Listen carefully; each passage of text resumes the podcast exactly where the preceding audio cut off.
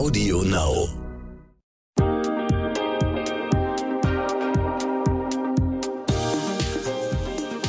Herzlich willkommen zu einer neuen Folge von What the Finance. Ich bin eure Host Sabrina Markgraf und ich freue mich, dass ihr dabei seid.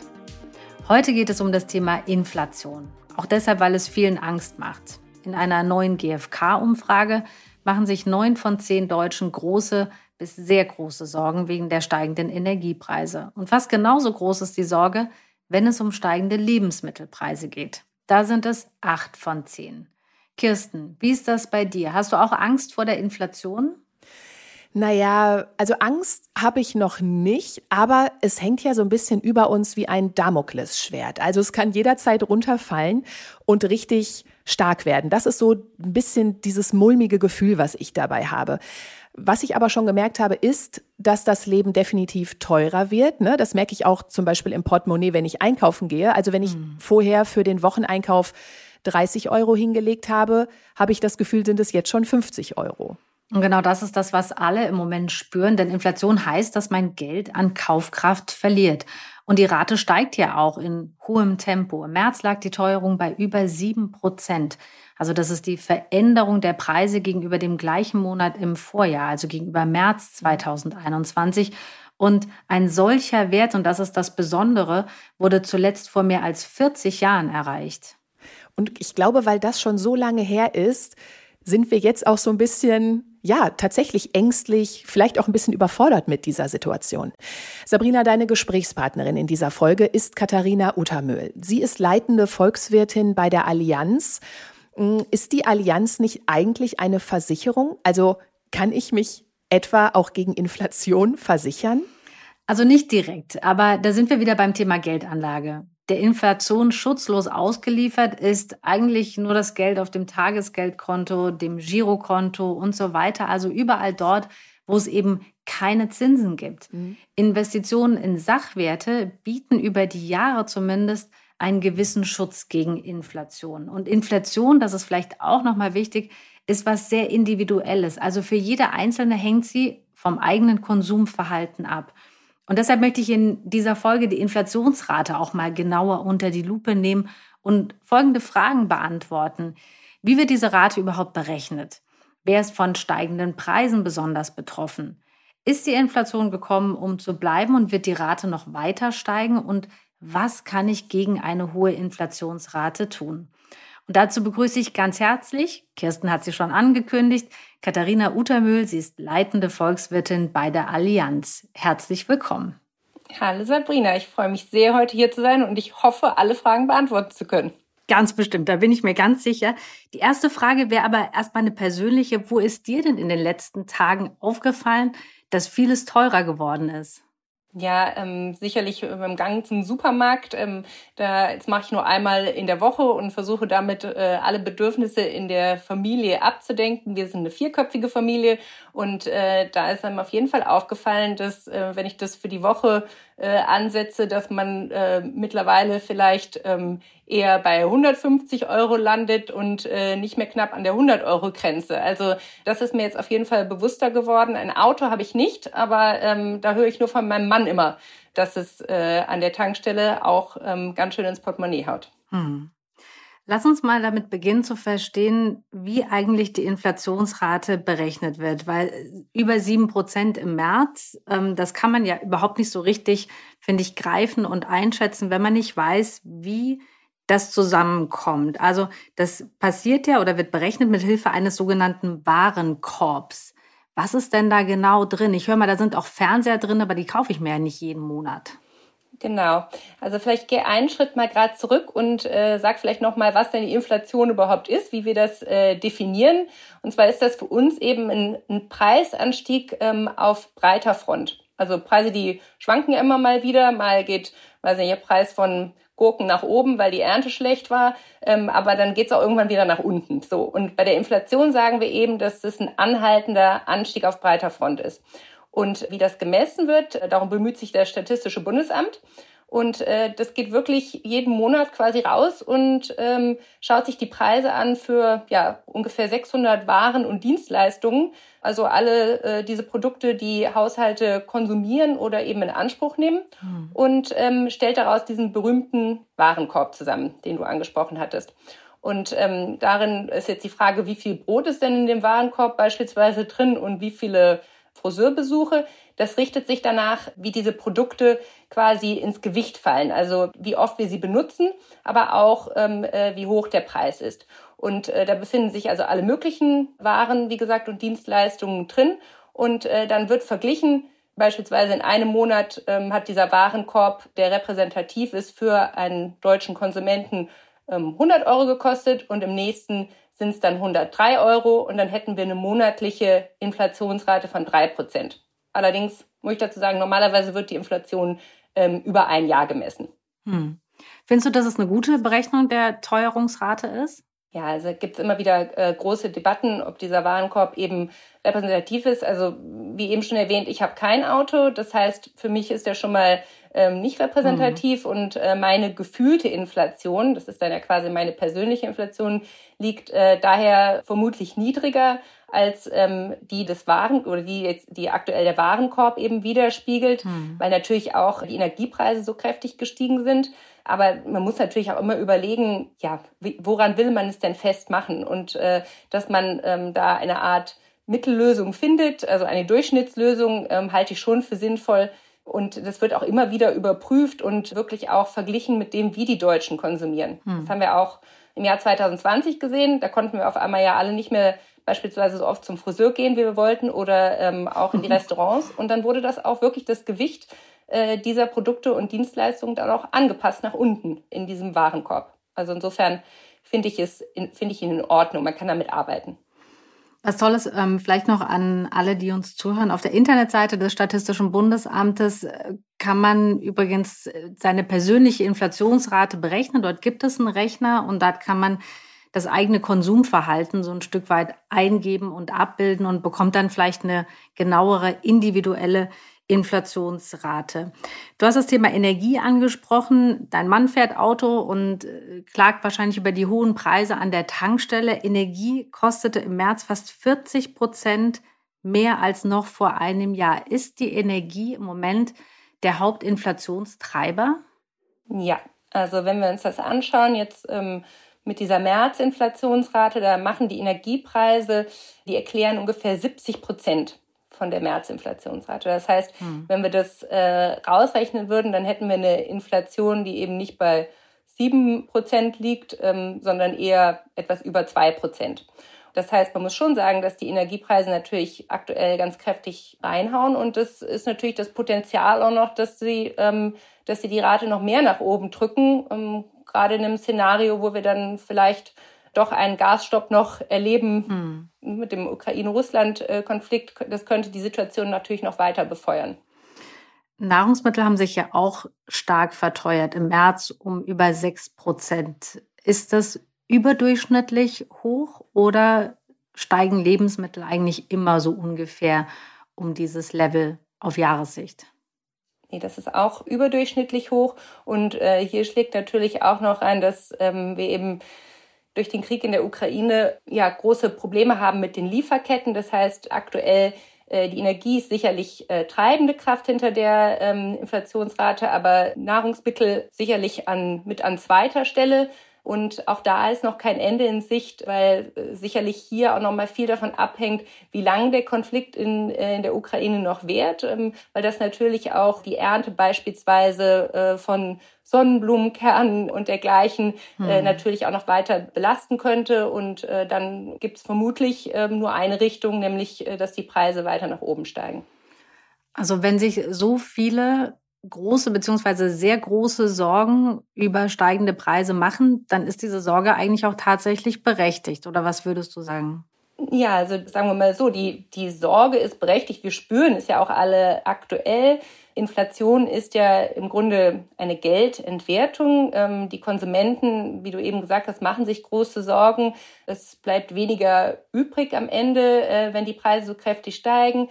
Das belastet natürlich die Wirtschaft. Wir hatten eigentlich diesen Sommer stark darauf gehofft, dass die Konsumenten noch mal eine Art Konsumboom einlegen werden, ähm, jetzt wo Omikron hinter uns liegt. Hm. Und das hat uns natürlich einen großen Strich durch die Rechnung gemacht und das Rezessionsrisiko ist jetzt auch erhöht. Also aus gesamtwirtschaftlicher Perspektive ähm, äh, machen wir uns auf jeden Fall große Sorgen. Wen trifft es dann am meisten, wenn das Geld weniger wert ist? Also wenn das Geld an Kaufkraft verliert? Ja, also es sind vor allen Dingen die, die eben feste Gehälter oder Bezüge haben. Also beispielsweise, wenn mein Lohn eben, der wird ja nicht sofort angepasst an äh, die Inflation, sondern allenfalls mit etwas Verzögerung wenn überhaupt dann, aber das hm. ist äh, zu erwarten, dass viele Arbeitnehmer eine ähm, Art Inflationsbonus dann doch erhalten werden, wenn uns die Wirtschaft nicht umkippt. Ähm, aber das heißt, hier merkt man dann äh, direkt oder auch bei sozialen Transfers, dass eben weniger am Ende des Monats überbleibt. Und ähm, das sind sicherlich die großen Leidtragenden unter der Inflation. Die Regierung hat ja Entlastungen versprochen. Reichen denn 300 Euro Energiepauschale und auch weniger Steuern auf Sprit?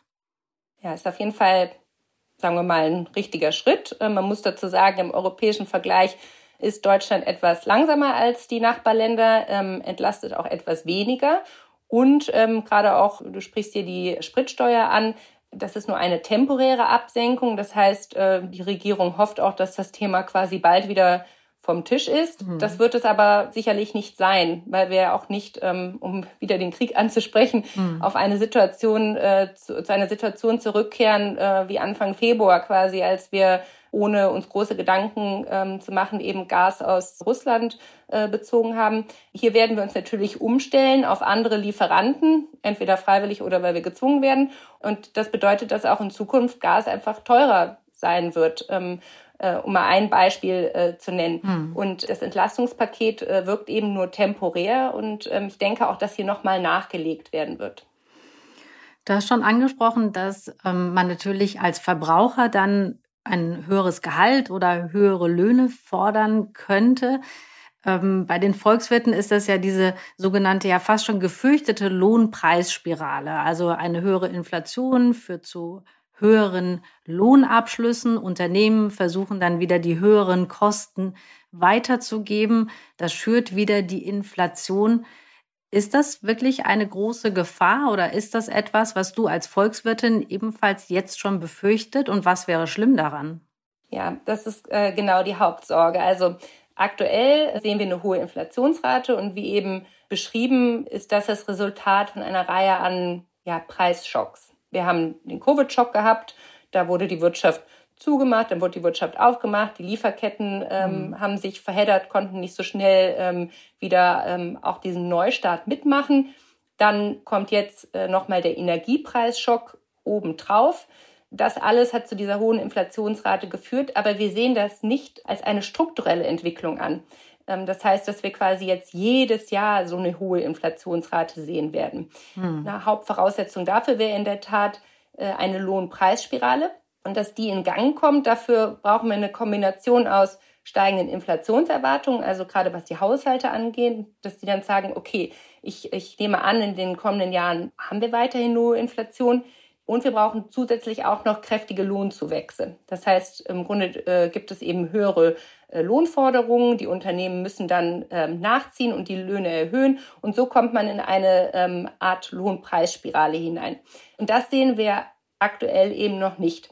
Das heißt, ähm, äh, in Deutschland beispielsweise ähm, haben wir so ein niedriges Lohnwachstum, gerade bei den Tarifabschlüssen äh, wie noch nie im Grunde. Es ist eine mhm. nicht so lange Zeitreihe jetzt, aber auf die letzten, ich glaube, es ist äh, 20 Jahre oder ein bisschen länger, ähm, haben wir noch nie so niedrige äh, Lohnabschlüsse gesehen. Jetzt ist die Frage, wie es weitergeht. Äh, sicherlich hatte man zu Anfang des Jahres gedacht, auch aufgrund der hohen Inflation, dass die Gewerkschaften hier auf einen Bonus pochen werden. Hm. Aber jetzt haben wir natürlich die hohe Unsicherheit ähm, über die weitere Entwicklung der Wirtschaft. Und gerade wenn das Rezessionsrisiko erhöht ist, und die Firmen eh schon leiden, dann ist natürlich, sagen wir mal, die Verhandlungsmacht hier der Gewerkschaften doch ein bisschen begrenzter. Das heißt, jetzt gehe ich davon aus, dass die Löhne nicht so hoch mehr angesetzt werden, um beispielsweise die Inflation auszugleichen. Sicherlich nicht. Das heißt, der Verlierer schlussendlich äh, ist eben der Arbeitnehmer, weil es hier beim realen Einkommen wird es eben hier ein Minus geben. Hm. Schlussendlich ist es aber für die weitere Entwicklung ähm, ja in Anführungsstrichen positiv, weil eben das Risiko einer Lohnpreisspirale jetzt halt auch niedriger ist. Wer könnte dann was gegen die hohe Inflation tun? Also wir haben gehört, Corona ist ein Grund dafür, die Energiepreise sind ein Grund dafür, aber im gleichen Atemzug wird ja auch immer wieder die EZB genannt, die eigentlich zwar gegen die hohen Energiepreise nichts tun kann, aber viele fordern ja von der EZB, dass sie endlich einschreitet und die Zinsen erhöht. Wäre das ein sinnvolles Mittel zur Inflationsbekämpfung im aktuellen Umfeld? Ja, also man kann natürlich oberflächlich sagen, das Mandat oder das Haupt, die Hauptaufgabe der EZB ist eben Preisstabilität zu wahren und diese ist definiert als eine Inflationsrate, die mittelfristig bei zwei Prozent liegt. Und jetzt ist die Inflation eben dreimal so hoch. Dann kann man sagen, huh, da hat aber jemand seinen Job nicht gut gemacht, jetzt bitte gegenhalten. Aber ähm, äh, das Wichtige hier ist, glaube ich, dass eben mittelfristig sie bei zwei Prozent liegen soll. Und mhm. wie eben gesagt, wir sehen eben die aktuelle Entwicklung eher als das Ergebnis einer Reihe an Preisschocks. Hm. Und gerade wenn wir jetzt in ja, eine Situation kommen, wo die Wirtschaftsdynamik eher abnimmt und das Rezessionsrisiko eben hoch ist, da glaube ich, dass die EZB jetzt erstmal für ein paar Monate noch die Füße äh, stillhalten wird und erst im Juni wirklich eine Entscheidung treffen wird, wie es weitergeht. Also eben entweder wenn die Wirtschaftssituation es zulässt, eine schnellere Normalisierung und gegebenenfalls sogar eine erste Zinserhöhung ähm, für die zweite Jahreshälfte. Hm. Oder eben, weil wir auf eine Rezession dann zuschlittern, weil sich die Situation auch weiter zugespitzt hat, dass sie erstmal nichts tut und eher schaut, dass sie die Wirtschaft vielleicht sogar noch weiter stützt ähm, und vielleicht sogar Finanzrisiken abfedert. Die aktuelle Situation ist ja durch viele besondere Faktoren bestimmt. Allerdings hilft da manchmal der Blick zurück, wenn man sieht, okay, das gab es schon mal und wie wurde da reagiert und war das richtig? Das heißt, aktuell ist die Inflationsrate so hoch wie vor 40 Jahren. Das heißt, vor 40 Jahren hatten wir schon mal so hohe Raten. Was ist da passiert? Wie hat man diese Inflation erfolgreich reduziert und kleiner gemacht? Ja, also man muss ähm, dazu sagen, dass vor 40 Jahren im Grunde die Wirtschaftspolitik ähm, ja noch andere Rezepte verfolgt hat. Also man hat im Grunde gesagt, so ähm, ein bisschen mehr Inflation ist jetzt auch äh, gar nicht so schlimm und äh, das ist immer noch besser als höhere Arbeitslosigkeit. Ähm, und man hat auch gedacht, dass man das so äh, irgendwie ganz gut steuern kann. Hm. Und die Zentralbanken, sagen wir mal so, die waren noch nicht mm, ja, so ganz äh, oder haben ihr Ziel ähm, der Preisstabilität vielleicht nicht ganz so intensiv verfolgt ähm, oder auch darauf gepocht, wie sie das aktuell tun eigentlich. Das bedeutet, dass sie erst mit einer Verzögerung geantwortet haben auf diese erhöhte äh, Inflation und dann irgendwann musste man eben richtig gegensteuern. Das ist natürlich, glaube ich, auch die, äh, die große Frage, ob ähm, äh, die Zentralbanken aktuell eben eigentlich schneller dagegen halten sollten.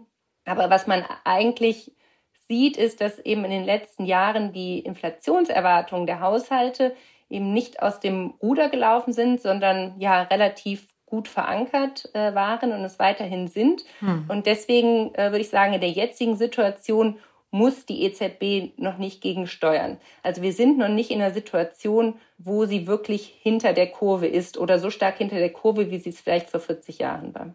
Was heißt genau hinter der Kurve? Das ist auch so ein Fachbegriff aus der mhm. ähm, Welt der Volkswirtinnen. Genau, also dass sie quasi in Verzug ist, also dass sie eigentlich schon hätte reagieren müssen. Ähm, das ist ja auch das, was ich eben meinte mit der ähm, Preis-Lohn-Spirale. Sobald man dafür Anzeichen sieht, dass das Lohnwachstum sehr stark ausfällt beispielsweise ähm, oder dass die Inflationserwartungen aus dem Ruder laufen, dann muss die EZB gegensteuern. Das sehen wir aber aktuell noch nicht. Das heißt, sie ist noch nicht hinter der Kurve, sie ist noch nicht im Verzug. Und das war aber der Fall beispielsweise in den 70ern. Wir sprechen immer über die höheren Preise im Supermarkt, an der Tankstelle, aber es gibt ja auch ähm, eine positive Inflation, zum Beispiel für all diejenigen, die vielleicht Immobilien besitzen oder auch Aktien besitzen. Sind das die, die letztendlich von der Inflation profitieren? Also gibt es auch sowas, Profiteure von der Inflation? Ja, sicherlich. Ähm, wir tragen ja alle, äh, sagen wir mal, verschiedene Hüte in der Volkswirtschaft. Also beispielsweise die, ähm, die einen geben einen Kredit aus und die anderen müssen einen Kredit bezahlen. Wenn ich jetzt beispielsweise äh, einen Immobilienkredit habe und muss ähm, nominal da Zinsen äh, zahlen oder eben tilgen, dann wird dieser Betrag eben kleiner. Das heißt, wenn ich ein Kreditnehmer bin, profitiere ich auch von der Inflation. Hm. Der hingegen, der den Kredit ausgibt, der kriegt dann weniger quasi. Also das, was er wiederbekommt, ist inflationsbereinigt dann ähm, weniger unter dem Strich als das, was er ursprünglich vereinbart hatte. Das heißt, äh, der Kreditgeber, der leidet eher. Und bei Immobilien, das ist wieder äh, so eine Geschichte.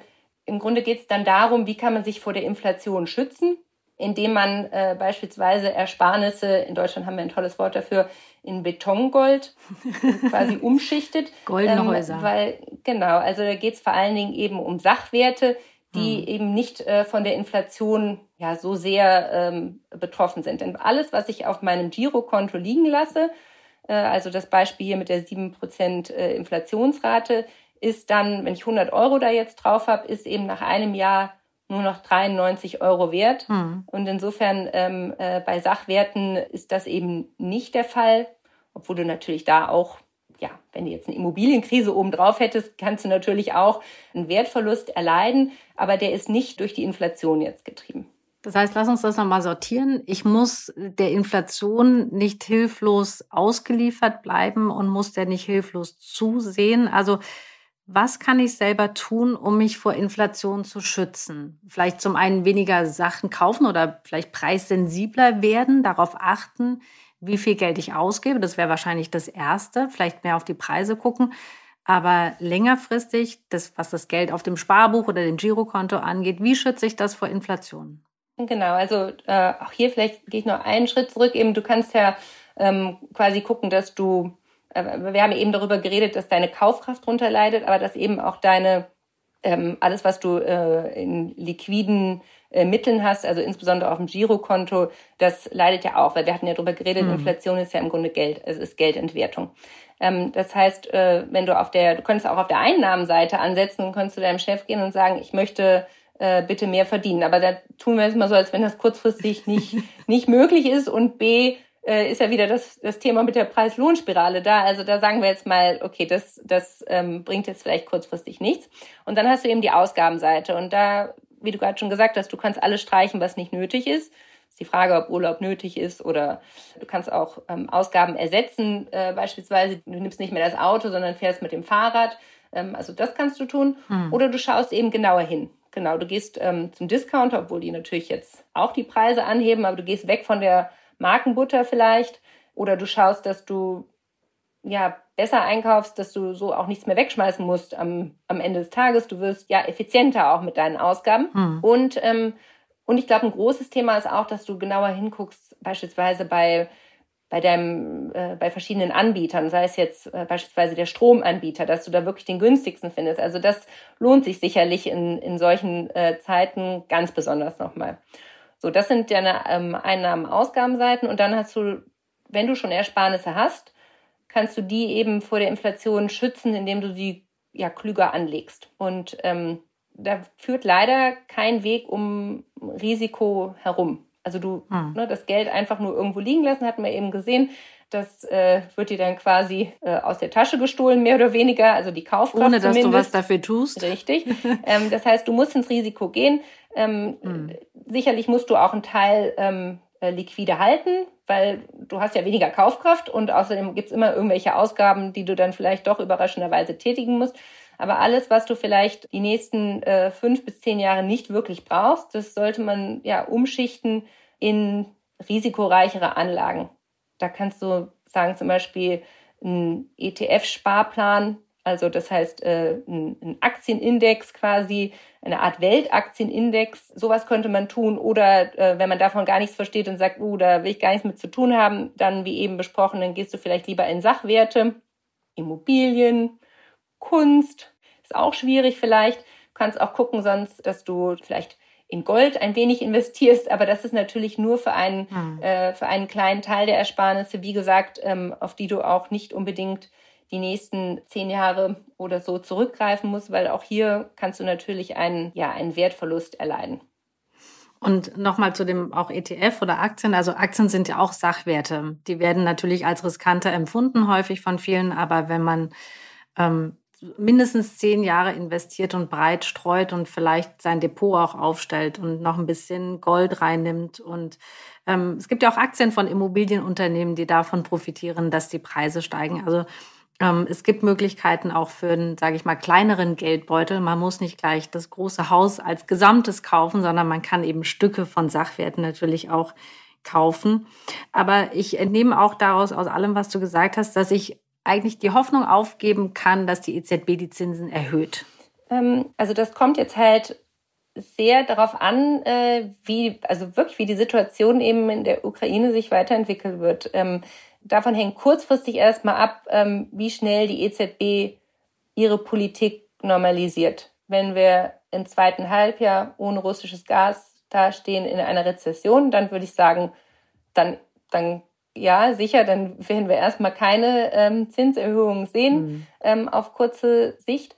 Wenn aber die, der wirtschaftliche Schaden nachher doch gar nicht so signifikant ausfällt, ja, dass wir ähm, vielleicht um eine Rezession herumkommen und die Inflation aber weiterhin äh, jetzt nicht mm, ja weiterhin äh, so stark, also so erhöht bleibt, ja, sagen wir mal, auch wenn sie jetzt auf 6 Prozent, 5 Prozent zum Jahresende runterkommt, das ist ja immer noch eine sehr hohe Inflation, dann äh, sehen wir auf jeden Fall die ersten Zinsschritte. Hm. Also es ist momentan eine sehr hohe Unsicherheit, die wir hier haben. Das heißt, ähm, man muss sich beide Szenarien, glaube ich, anschauen und ja, weiter verfolgen, wie die Wirtschaft sich weiterentwickelt. Also davon wird das sehr stark abhängen. Und vielleicht doch da mal die Chefin oder den Chef fragen, ob ähm, ein bisschen mehr Geld drin ist am Monatsende. Also auch vielleicht nochmal die Gehaltsverhandlungen wagen und die Inflation zum Anlass nehmen, um das Gespräch zu suchen. Ähm, Katharina, vielen Dank. Zum Schluss möchte ich dir gerne noch ein paar persönliche äh, Fragen stellen, weil wir auch bei der Geldanlage sind. Ähm, wie sorgst du denn selbst vor? Wie investierst du vielleicht auch, um dich vor Inflation zu schützen? Ja, ich habe ähm, vor einigen äh, Jahren habe ich damit angefangen, mich mit äh, Aktien mehr auseinanderzusetzen und habe zu einer Zeit angefangen, also 2007. Das heißt, ich habe auch schon viel mitmachen oh, müssen ja. und es waren aufregende Zeiten.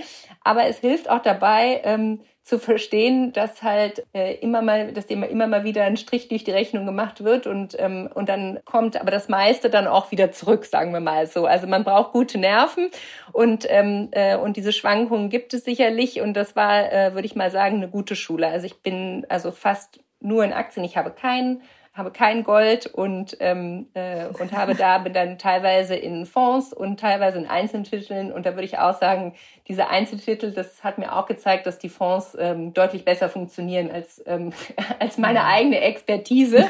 ähm, das waren sicherlich die, die schlechteren Entscheidungen, die ich da getroffen habe. Ja. Und noch der Hinweis, also 2007 Einstieg bedeutete dann 2008 die Finanzkrise und erstmal brach alles zusammen. Da lernt man natürlich sehr, sehr viel genau. dabei. Ähm, in deinem beruflichen Werdegang würde ich noch gerne von dir wissen, ähm, an welchen Vorbildern du dich orientiert hast.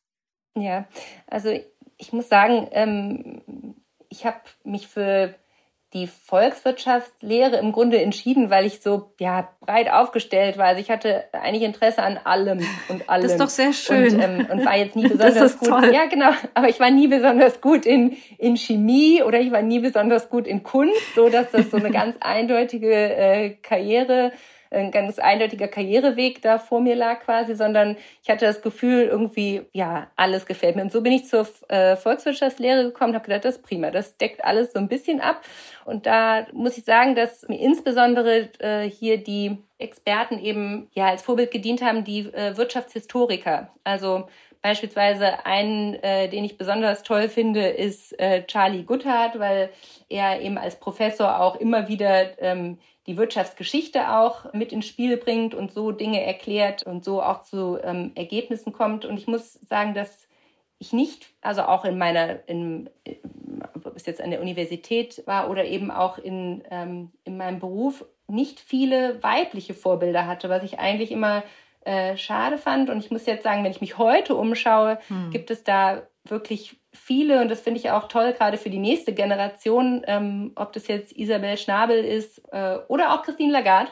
Ich finde, dass. Die EZB-Chefin, genau, und Isabel Schnabel auch im EZB-Rat, eine ja, tolle Frau, die auch mitentscheidet. Ja, absolut. Und, ähm, und das freut mich eben ganz besonders, weil das äh, ja ist nochmal vielleicht der neuen Generation eben äh, nochmal viel spannender und interessanter äh, macht, eben in diesen Bereich zu kommen und nicht nur, weil sie nicht gut in Chemie sind, so nach dem Motto. Und ähm, letzte Frage an dich wäre, Katharina, du bist berufstätig, du bist ähm, Mutter von zwei Kindern, du hast gesagt, ja, seid eine vierköpfige Familie. Was bedeutet denn Geld für dich? Ja, Geld äh, bedeutet Freiheit natürlich. Äh, Geld bedeutet, die Dinge zu machen, auf die man Lust hat. Ähm, Freiheit, aber auch Sicherheit natürlich.